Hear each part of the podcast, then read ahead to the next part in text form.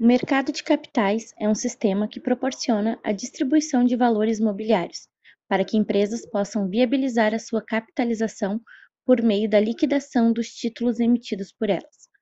Um dos objetivos para o funcionamento do mercado de capitais é a disponibilização de recursos financeiros, como a poupança para a indústria e comércio e outras atividades econômicas. A negociação de ações é o exemplo mais conhecido no mercado de capitais. É através da bolsa de valores que se permite aos investidores a aquisição de ativos das empresas listadas e, consequentemente, a movimentação de capital para custear o desenvolvimento econômico.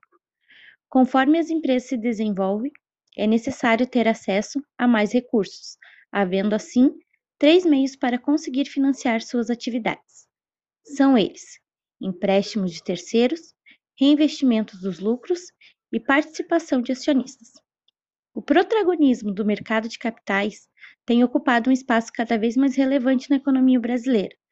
viabilizando as operações típicas de financiamento privado, tanto por meio de títulos quanto de valores imobiliários. Além disso, tem impactado positivamente os principais indicadores socioeconômicos do país. Há alguns anos, a economia brasileira contava com um mercado bem organizado, em pleno desenvolvimento, com infraestrutura e aparatos regulatório e autorregulatório adequados e reconhecidos internacionalmente. Esse desempenho contribuía para o fomento ao financiamento de longo prazo em uma economia que precisava urgentemente viabilizar maiores taxas de investimentos. O que chamava atenção no Brasil era a grande possibilidade que o investidor brasileiro tinha em conseguir maiores rentabilidades e ativar seu conhecimento dentro do mercado, já que as taxas de inflação e Selic estavam em baixa histórica, além do fato de juros estarem controlados. Em virtude do atual e excepcional cenário de forte instabilidade econômico-financeira da economia mundial e do ambiente de insegurança jurídica causada pela pandemia do Covid-19, o mercado de capitais brasileiro, assim também, assim como também os mercados estrangeiros, depara-se com uma das maiores crises financeiras da história da humanidade. Contudo, diferente de outros marcos históricos, como a crise de subprime de 2008, que teve seus efeitos diretamente ligados ao alto nível de alavancagem das instituições financeiras e da concessão descontrolada de crédito, sem a devida análise dos tomadores, a crise desencadeada em virtude do Covid-19 comporta efeitos de risco sistêmico,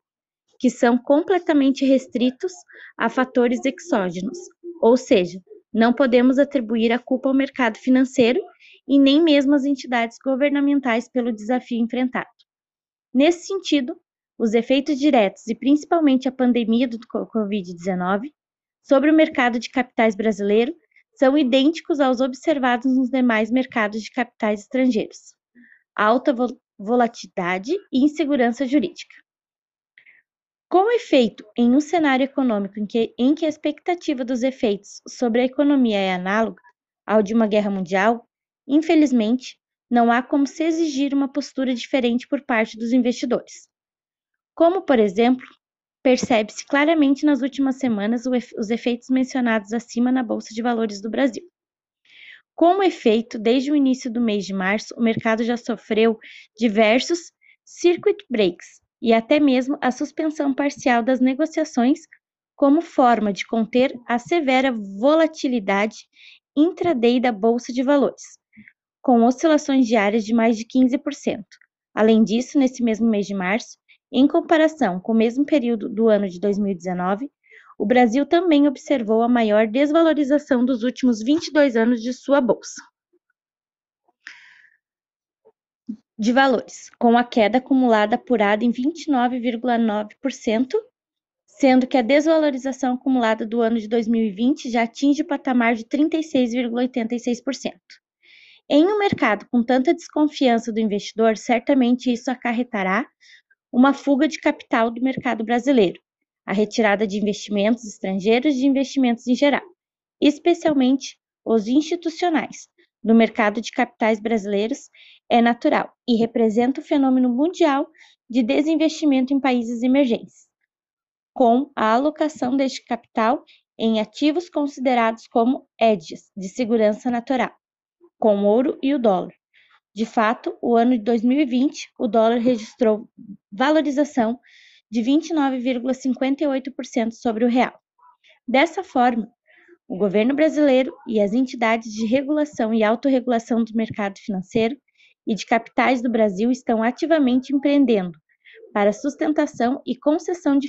ferramentas financeiras e econômicas